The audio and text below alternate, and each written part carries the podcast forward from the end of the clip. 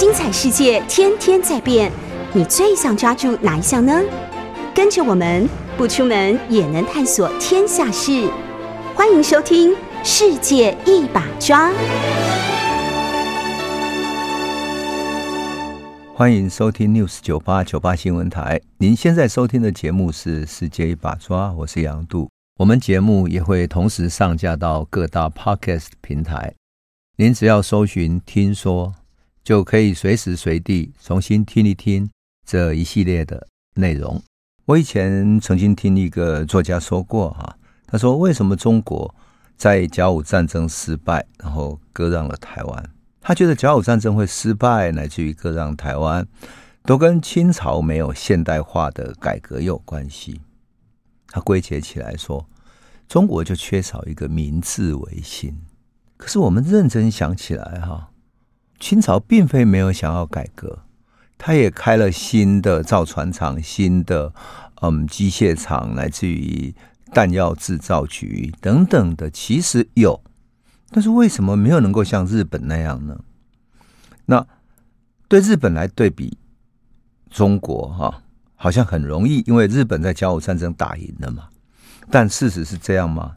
难道清朝那些进行的改革都无效？为什么它是无效的呢？他整个学习的过程到底哪里出了问题？为什么学习了，但是又没有改革？我想我们上个礼拜啊。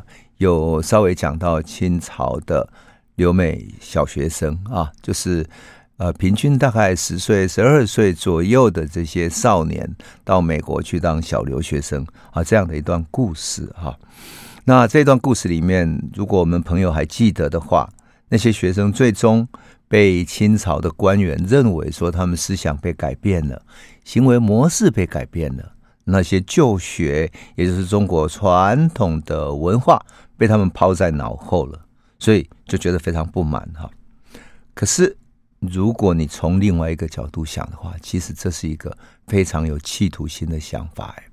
而这个想法的提出者叫荣闳，荣闳就是原来在香山澳，呃，在国父孙中山一一样的一个嗯，就是广东的一个村子哈，同一个村子的一个年轻人，到美国留学之后，回到中国跟曾国藩建议，然后曾国藩。批准了这样的一个整个计划，那派了一百五十几个学生到美国去念书。我特别觉得有意思的是，我们设想那样当年的场景啊，戴着瓜皮小帽，穿着长袍，然后要远渡重洋，所以家里的人一定帮他们打扮的光鲜亮丽的，然后穿着新的那种长袍啊，穿着传统的靴子。那种就是像布做的那种靴子，然后坐上船，要航行过大西洋、太平洋等等的，然后航行了一百五十几天，才终于到达美国去，被派到美国各个地方去。我觉得对于这样的一个计划，我特别感动。为什么？这个计划者是荣闳，而这些年轻人、这些少年。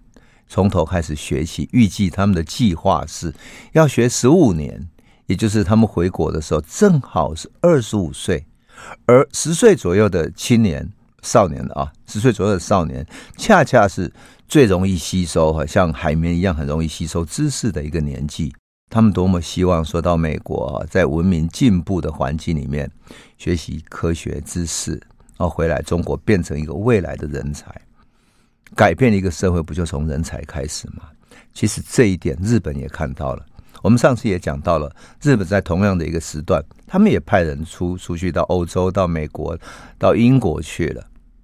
所以整个其实是非常巨大的改变啊！我们可以想象说，这些啊到国外去接触西西洋文明、美国文明的人，从此后没有白米饭可以吃了，生活习惯整个改变。要上球场去打球，不像过去只能够在跟私塾的老师拿着四书五经在那里念书，去学骑马。然后他必须打破一个读书人是那种肩不能挑、手不能提的文弱书生的那种那种形象，变成了一个德智体群要一起发育这样的一个外国教育下长大的一个青年。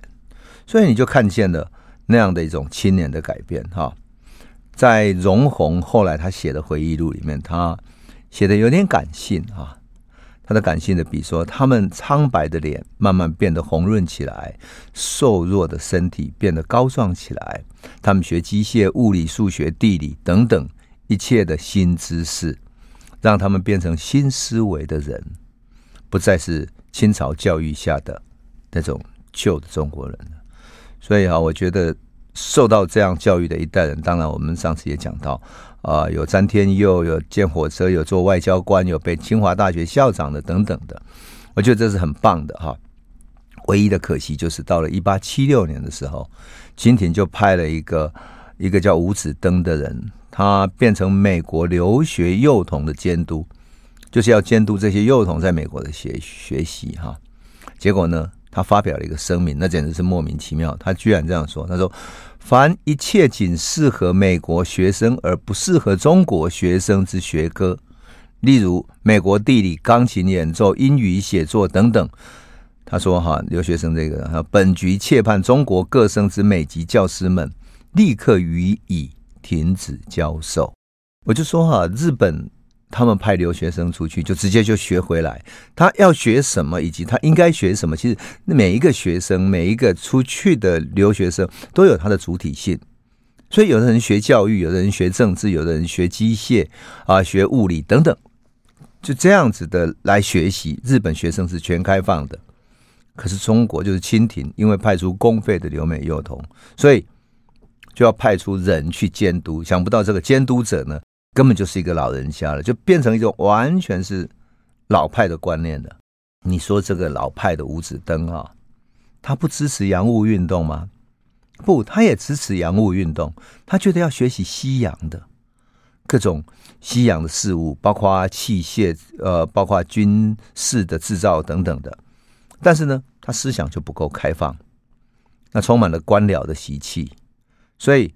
对于这些学了新思想，然后脑子开始变得开明、变得自由派的学生呢，他就觉得实在是学变成外国人了，流弊多端呐！啊，学生的肚子里面已经少掉儒家的诗书了，结果呢，决定把他们停止，就被召回了。当然，这些呢也被美国的舆论哈强烈的批评过了，所以他召回的时候呢。一八八一年七月的《纽约时报》哈，他发表了一篇社论。他说什么呢？他说：“中国不可能从我们这里引进知识、科学和工业模式，而不引进那些带有病毒性质的政治上的改革，否则他将什么也得不到。”美国其实已经看到一种制度性改革的必要了啊！就说你不能只是想要学科技啊、学器械等等的，那么。当然，政治上的改革会不会像病毒也不知道，因为每一个国家国情不同。可是最终一定会引起制度上的改革，而制度上的改革往往会动摇到政治上的既得利益者。这个就是日本在明治维新也碰到的问题。什么问题呢？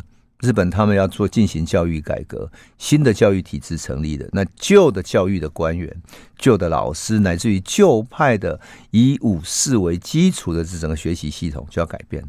好，所以我就说哈，这个整个过程是非常可惜的，非常可惜哈。那么当然，中国的洋务运动啊，在这个时期也开始如火如荼的展开了，因为他只要学洋务嘛，整个就是一个像风行一样的。呃，成立了哈，包括金陵制造局、上海制造局、福建制造局等等的。好，那么在这个过程，我有时候在看到这一段的时候，我就觉得真有意思啊。中国和日本在这个时期都像两个年轻的学生，那日本也派了年轻人到国外去学习。那么，好像在西化的现代化的跑道上，两个开始。哇！一起来进行赛跑的，好，结果呢？中国这边的清朝呢，是你只要学会了啊，只使用它的器械就好了，你不用学习它的行为、它的思思路、他们的文化等等，乃至于你不需要改革制度，所以就好像你你只要学会了使用刀叉就好了，但是你不需要学会整个西洋饮食背后的文化，那样有可能吗？所以就变成中国学的只是一个皮毛。有人形容说：“哈，日本反而是从根本上去进行改造。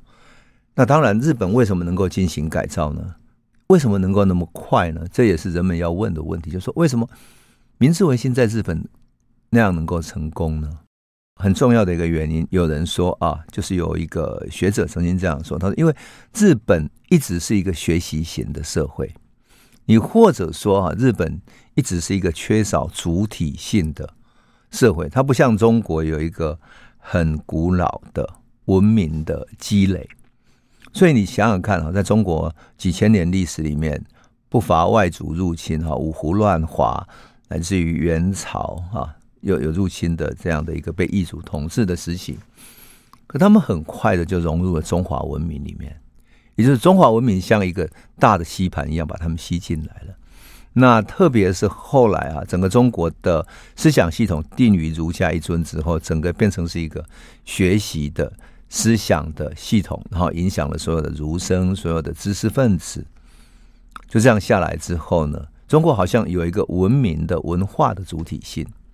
可日本不是，日本没有建立起什么是日本文明这样的主体性。我们现在常常说啊，这是很日本风、很和风等等。其实你现在看见的留在台湾的很多日本时代的建筑啊，它是日本欧化时期的产物。比如说现在总统府啊，它的建造就是学就是欧化时期学习德国的一些建筑。那包括留下来的火车站啊等等，你觉得哇，好像很日本风啊？其实不是，是日本欧化之后所建立起来的那些建筑，是这样的一种欧化式的风格。它并不是日本的风格。那么，日本留在台湾的，比如说啊、日治时期的那种教育体制，它也不是日本的，而是日本去学德国的，觉得德国职业教育、工业教育这样的一种体制的产物。因此，你说什么是日本文化或者日本主体，其实要打上问号。那就像什么呢？就像有人说日本。遗留了很多唐朝的文化，因为日本派了很多啊、留学生到唐朝，然后日本整个是唐朝化的哈，唐化的。因此，我们到京都到哪里去？所以你说唐朝的那样的一种文明变成日本的主体，变成我们今天看到的京都看到的嗯日本的一些古建筑、寺庙等等，那就是日本文化。但你看到的是日本吗？还是是唐朝呢？也就是说，呃，在谈到日本为什么向欧美学习特别快、特别容易，那是因为他们心中没有负担，也就是没有负担，说我必须有什么主体，所以我要先当什么，我永远要当什么，这样做这种主体性，日本是比较缺乏的，所以他们就很快就就学习唐朝。等到后来，嗯，明朝时期做了贸易，乃至于跟荷兰贸易的时候，也学习荷兰，他们叫兰学啊，学习荷兰跟西方的医学，就是所以它叫兰学。特别是在长崎那里啊，有一个叫出岛这样的一个地方，专门给荷兰人做贸易的。他甚至于发行杂志，就是叫兰学杂志，很多日本的学者去学，所以日本在这方面是很开放的。那么。在明治维新时期也一样的，他要学习欧洲的文明，学习美国的文明，他一样学得很快。你看，等到二战之后，日本被打垮了，军国主义垮掉了，可他很快的变成美国化，受到美国的影响，因为美美军进驻到日本了，所以他很快就继续美化、美式的西化了。这就是看到不同的主体啊，可是当然。对清朝对中国的传统知识分子来讲，那真的是一个有过强的主体性，也是变成一个很大的一种包袱哈。那么我们说，呃，容閎啊这个人，他其实想要从没有包袱的少年身上培植新一代的新世纪的中国青年。等到这个青年回到中国之后，就可以在各个领域进行他的奉献了。可惜这个计划没有完成哈。我要附带一提一下，提一下这个容閎，我觉得容閎实在是很棒哈。事实上，容閎在这个计划后来停止了之后，他回到中国去。那么，他早期曾经考察过太平天国，也曾经依附过曾国藩等等，也办洋务等等，做这些事情，对不对？到了这些年轻学生回去之后，一八九八年戊戌变法啊，就是梁启超、康有为他们跟光绪皇帝觉得说不能再这样下去了，必须进行变法改革啊，大改革的时代，戊戌变法的时期，容閎的家里啊，变成是很多维新派人士聚集的地方。那容閎因此就受到牵连，特别是戊戌变法失败之后。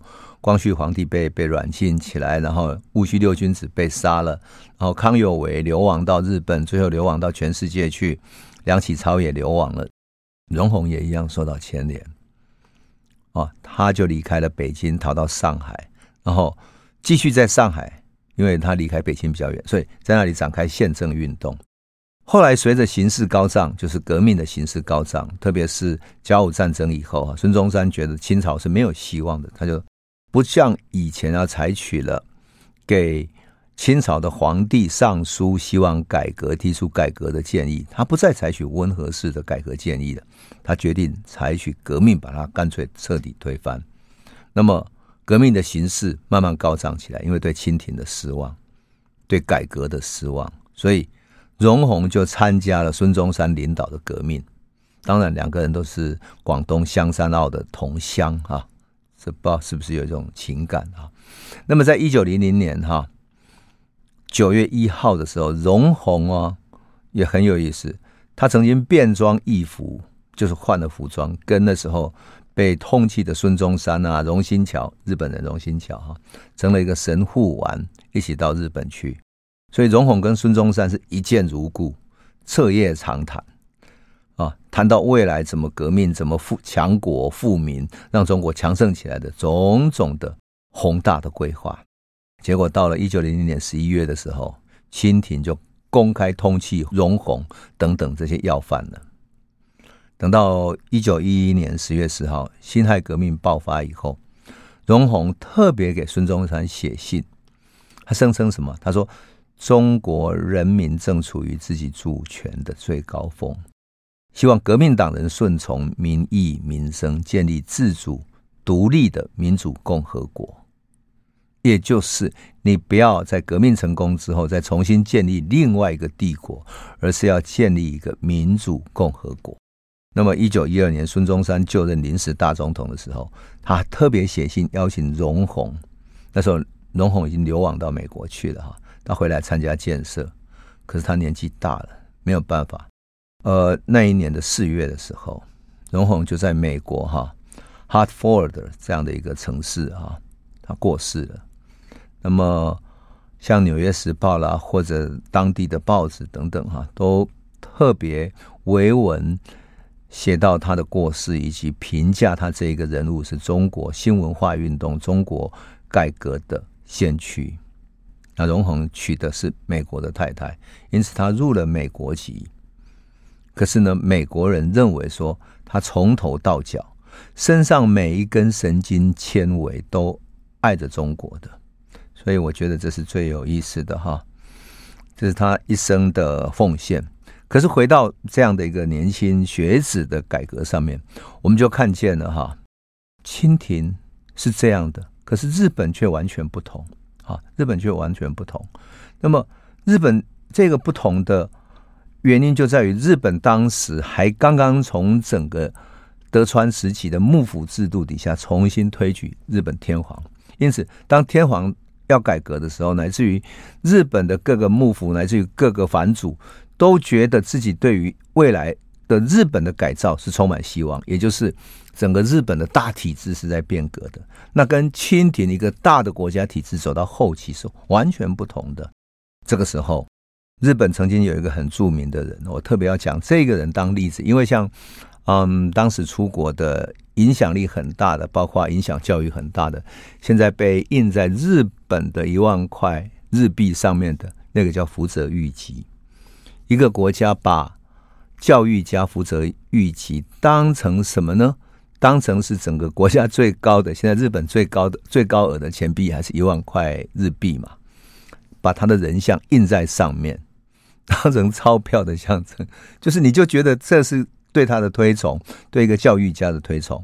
可是跟他同时期到欧美各国去留学的还有几个，很多人，乃至于从各个地方派出去的都有。那么我要特别讲一个人哈，叫做申有礼。森林的森，有礼貌的有礼啊，有礼貌的有礼，森有礼。那么，森有礼就是日本在幕府统治的后期，也就是在后期哈，到美国去留学的少数人哈。呃，当然，他也曾经去英国留学，所以他跟伊藤博文是同学，同样是在伦敦大学学院学习的。那么，他就特别有意思哈。怎么有意思呢？真是一个对比。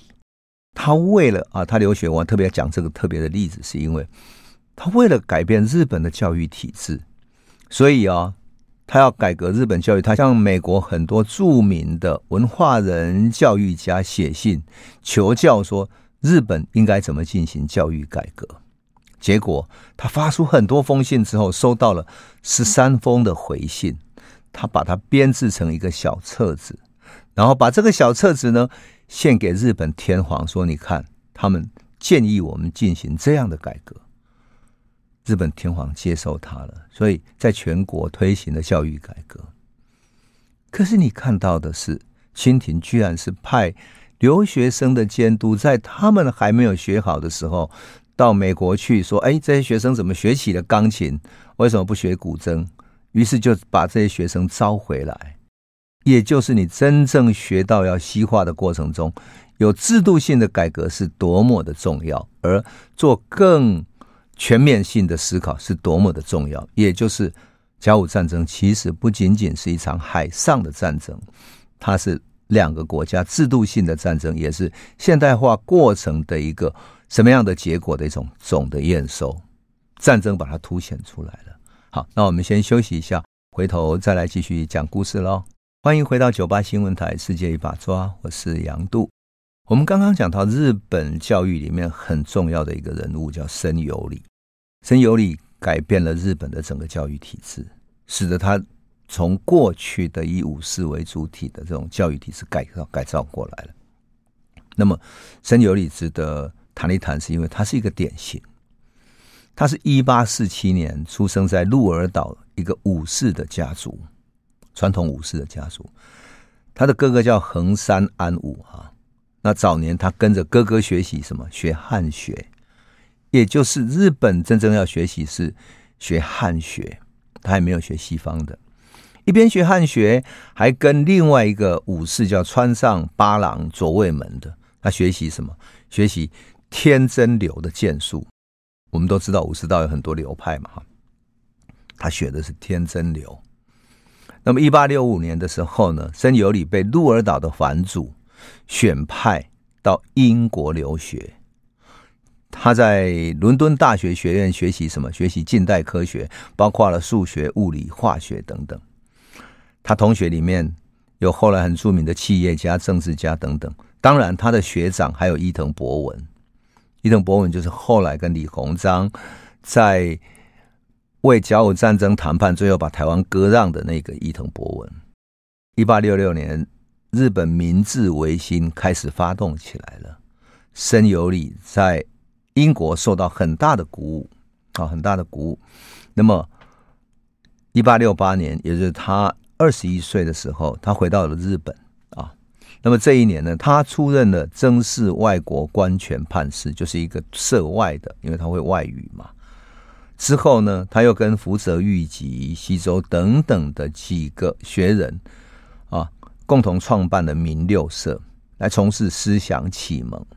他们同时感到说，你要学习现代化，不是只有学习枪炮弹药，乃至于造船等等，不只是这样子，你要从思想上进行改造。所以他在东京银座的尾张町创办了商法讲习所。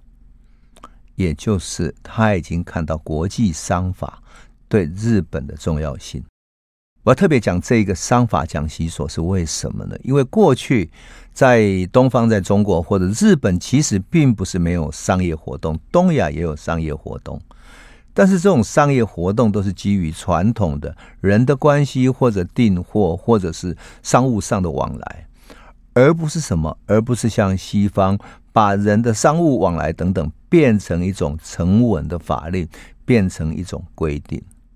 这种成文的法令跟不成文的法令变成共同承认的、共同肯定的商业运作的价值，所以这个就是呃，学者黄仁宇在讲西方资本主义萌芽的时候很重要的一点，也就是你要让所有的商业能够很顺畅的运作的话，你不会只有法令而已，还有它不成文法。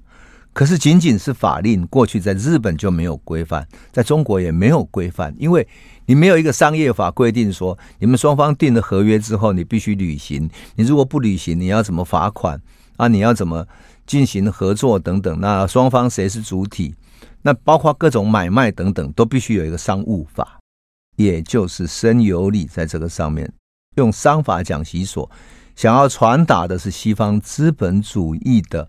商业运作模式要学习的，他的 way of thinking 来自于他的法律制度啊、交易习惯，然后来自于交易主体等等，慢慢各个用现代化的方式把它们明确下来，这就是很不容易的地方。他看到了传统跟现代，特别是欧洲的资本主义的体制是怎么运作的，它的差异的所在。那么。到了一八七五年，也就是他二十八岁的时候，哈，二十八岁而已啊。他是作为日本驻华公使，驻清朝的公使派往中国了，在一八七五年。那么，在一八七六年的时候，案历史记载哈，他跟清朝政府开始斡旋朝鲜半岛的问题。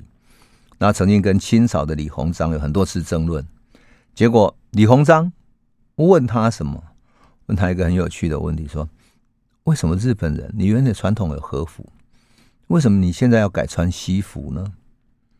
也就是森有礼在中国当外交官的时候穿的全部是西服。当然，我们后来在森有礼留下来的照片，他的确都是穿着西服，而且留着一个很西方式的胡子啊。哎，森有礼的回答很有趣，很典型的日本文化的呃看得很透的人。他回答他说：“一千年前，日本也一度改穿中国服饰，跟着唐朝学习；两百年前，中国人也改穿了满洲的服饰。当时满洲人强迫汉人变革的时候，也引起了贵国人民的忌嫌，就是猜忌跟嫌嫌弃嘛。哈，那么现在改穿又怎样？也就是日本人觉得，在深有里觉得哈，他觉得。”我们现在的西化也不过是不只是改穿西服，还有很多制度性的改造。那这就是一种改变，一千年前改变过，未来还会继续改变。我觉得这就是日本面对改变的一种很很容易适应的一种象征啊。他的这种谈法就是一个他们的日本式的 way of thinking，他的思维方式的一种典型。那么后来一八八五年，日本内阁大臣伊藤博文哈建立了他的内阁幕僚。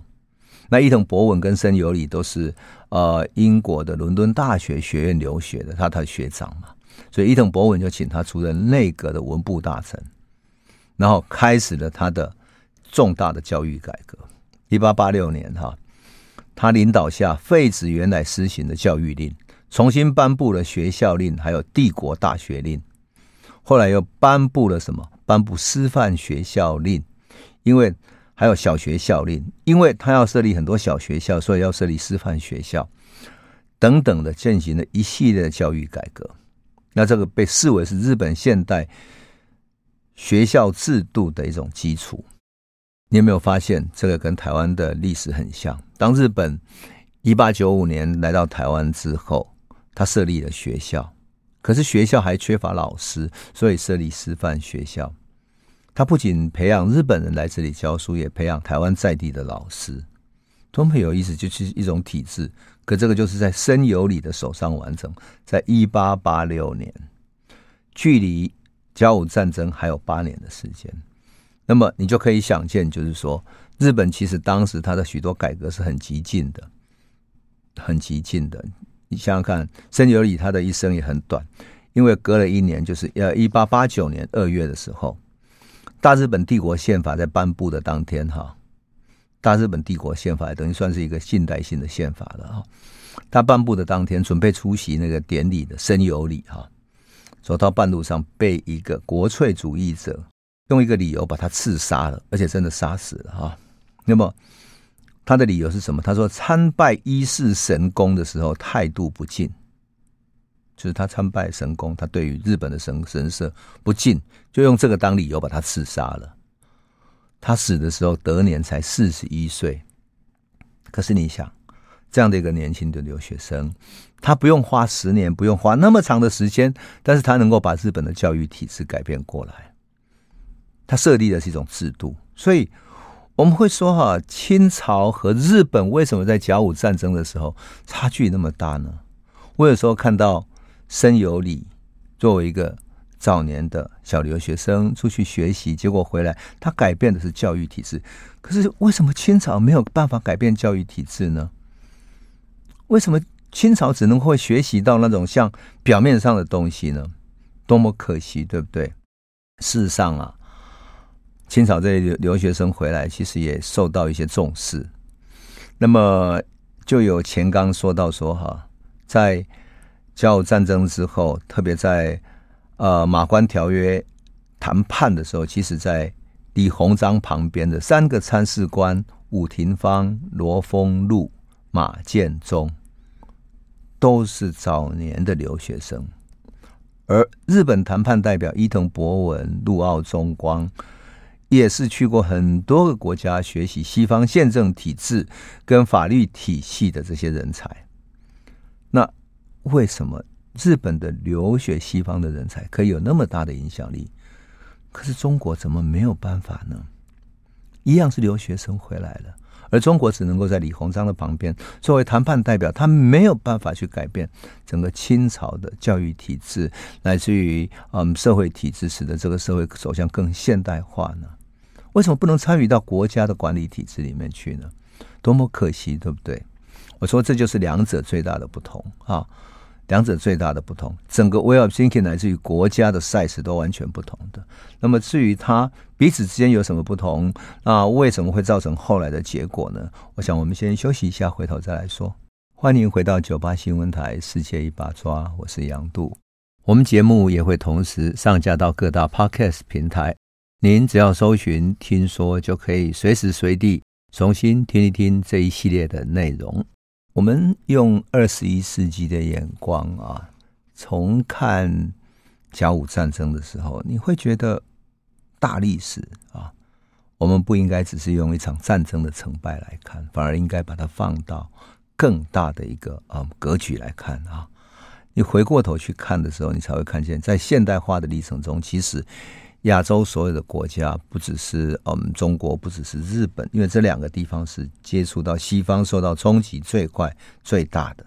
那么其他地方没有来得及，甚至于没有能力去反击的很多地方，就变成了殖民地。比如说像印尼、像马来西亚、像越南，包括菲律宾啊等等，就变成了他们的殖民地。那至少日本跟中国在这个过程中没有成为殖民地。可是中国毕竟是有被列强整个侵略，曾经几乎要被瓜分的这样的一种危机哈，特别是清朝后期的时候，但至少大清有一个强大的帝国还撑在那里哈，撑到最后被革命所推翻了。那么日本呢，因为有日本天皇的关系，所以进行了它巨大的而且急速的明治维新的这样的一种彻底的改造哈。那么最鲜明的一个例子是因为。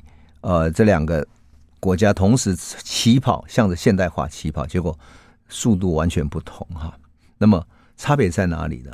就有学者哈，就说这个学习西洋文明哈，一个是从内心革新变化，另外一个呢止于外形。就日本是从内心在革新变化，一个止于外形。就像森有礼改造了他的教育体制啊，那么一个呢像。日本是把外来的东西当饭吃，就吃下去之后呢，消化了，然后身体变强健了。然后，可是呢，中国不是，就是清朝是把外来的东西当衣服穿在外面，好像穿上西服就改变了这样。所以那时候曾经有一个嗯，德国当时的铁血宰相叫俾斯麦啊，俾斯麦，俾斯麦曾经接待过中国跟日本两个国家的代表团。那这个代表团当然有不同的表现，也不同的关注，不同的思考嘛。所以有人就问他说：“哎，对中日的看法？”结果他指出是什么？他说：“中国跟日本的竞争，日本必胜，中国必败。”他居然做出这样的预言，你看多么有意思！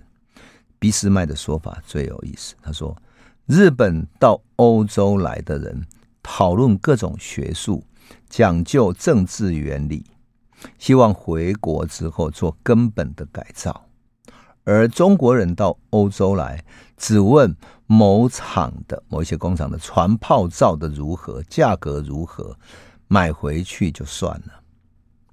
这个就是非常典型的，为什么在现代化的过程中有这么大的差别？可是回过头想一想，为什么中国这些？这些知识分子到欧洲去，到美国去，他们难道不知道制度上是有问题？可他们知道整个帝国的体制，它是无法改变的，所以他只能够在外围进行改变，除非他把这整个体制推翻了。你想后来想要进行改造的，嗯，光绪皇帝也被软禁了哈，所以你就可以想见这是一个多么艰难的过程。当然，我们从更遥远的历史距离，经过了一百多年之后，更遥远的历史距离来看的话，我们会看见它真的很很不同的啊，很不同。为什么？因为中国作为亚洲的大国太久了，太久了。你想想看啊，元朝的时候啊，作为一个异族，他把中国整个打完了之后，中国后来到了明朝时期吧，嗯。蒙古人打出去之后，后来明朝建立了他的帝国。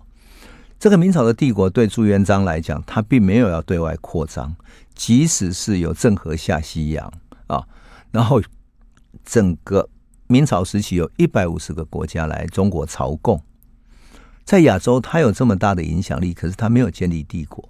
郑和带领那么大的船队出去，他大可以打完了一个地方之后建立殖民地。绝对有这个力量，为什么？因为每个地方的中国海商都非常之多，远超过其他国家。可是为什么中国有这些海商啊？像比如说，嗯，十六、十七世纪的时候，以十七世纪刚开头的一六零三年来讲，西班牙在菲律宾马尼拉的殖民地，它的帝国呢，真正的管理者只有一千多个西班牙人。可是当地的福建的海商，就是泉州、漳州一带的海商有多少人呢？两万五千多个人。结果西班牙他依然可以发动马尼拉大屠杀，就怕这些中国人起来叛变。可就是明朝或者清朝，没有人想要作为一个大帝国在各地建立殖民地。那这样地大物博的国家，他觉得自己的国家已经够大。已经要够烦恼了，他何必再多收拢一块地，再去收税，还要负担那个地方老百姓的死活、生存等等。也就是朱元璋或者中国的传统的皇帝认为说，他把这一块地收进来之后，要养活这个大地上的老百姓的生存是他的责任，那何必再增加这些负担呢？我记得我去北京采访的时候啊，我曾经在嗯。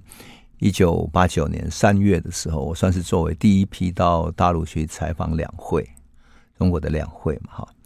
那读到中 中国大陆的那个政府的年度的施政报告书，好厚一本啊，读了两三个小时。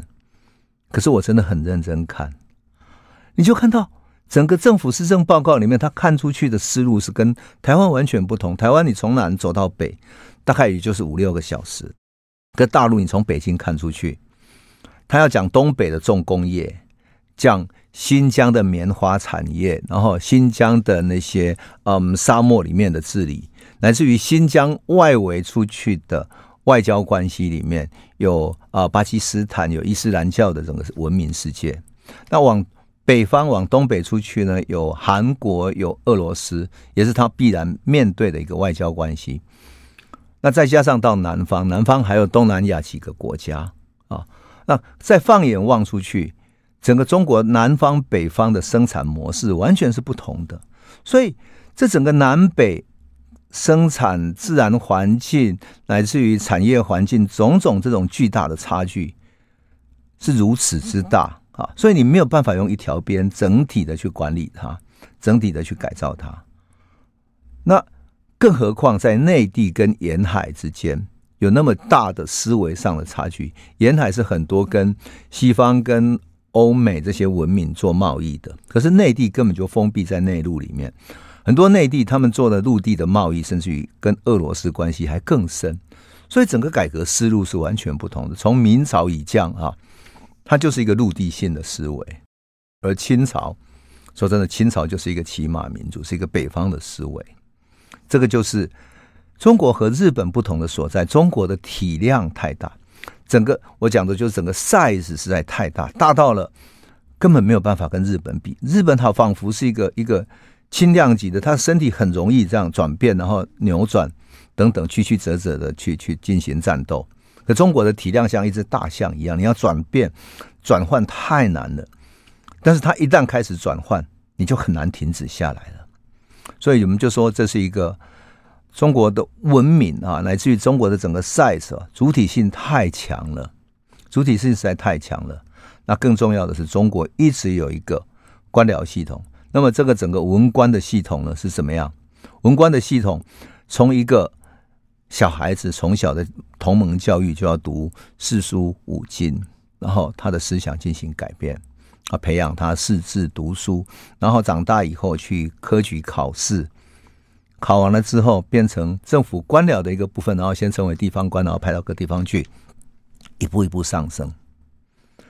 你有没有发现，从教育，从小学的教育开始，一直到培养到官员，官员成为官僚体系的一环，乃至于当你跟皇帝沟通写的奏折里面，所有的公文，所有的思维方式都是一致的。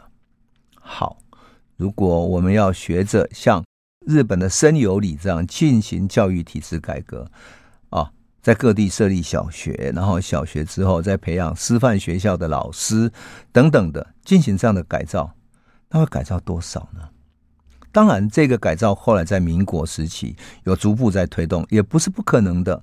可是，它会改变什么？改变整个官僚体系，乃至官僚体系的任用系统，也就是从小的教育一直到官僚体系，乃至于整个官僚体系所形成的政府的治理都要改变了。这个就才是真正教育改革的难题。说真的，我想我我跟我们的朋友谈这个，你应该不难理解，因为台湾在啊，我们教育改革的过程中出现很多很多问题嘛。那你轻易动一个小学，甚至于比如说啦，双语教育，对不对？你要做双语教育，你要做多少准备？要有老师的培育，然后要有语言的这种训练，乃至于从小开始，你要怎么把那些课程安排进去？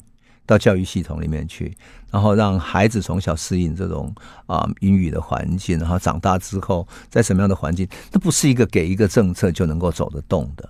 那现在我们的这个政府很像说，给了一个政策，就说好，你如果是执行双语教育，我就给你鼓励等等，以为这样就可以推动了，其实不是。这个现在政府的处理双语教育就有点像清朝时代，清朝就只想说好，我给你穿上的一个双语教育，每个人都讲双语教育哦，好像有一个外衣就够了，是吧？这个就是我们从甲午战争所得到的一个教训。这个教训就是，当你要进行现代化的时候，它不是只有穿上现代的西装而已，而是从思维方式乃至于整个制度性都要进行改革。这个就是我们从甲午战争里面所思考的哈。当然，我们看历史哈，从一个历史事件看到更深层、更深层的文化，我想这才是我们啊这个节目我跟我们的朋友一起谈历史真正的想法的所在吧。好，我们今天就谈到这里了，谢谢你。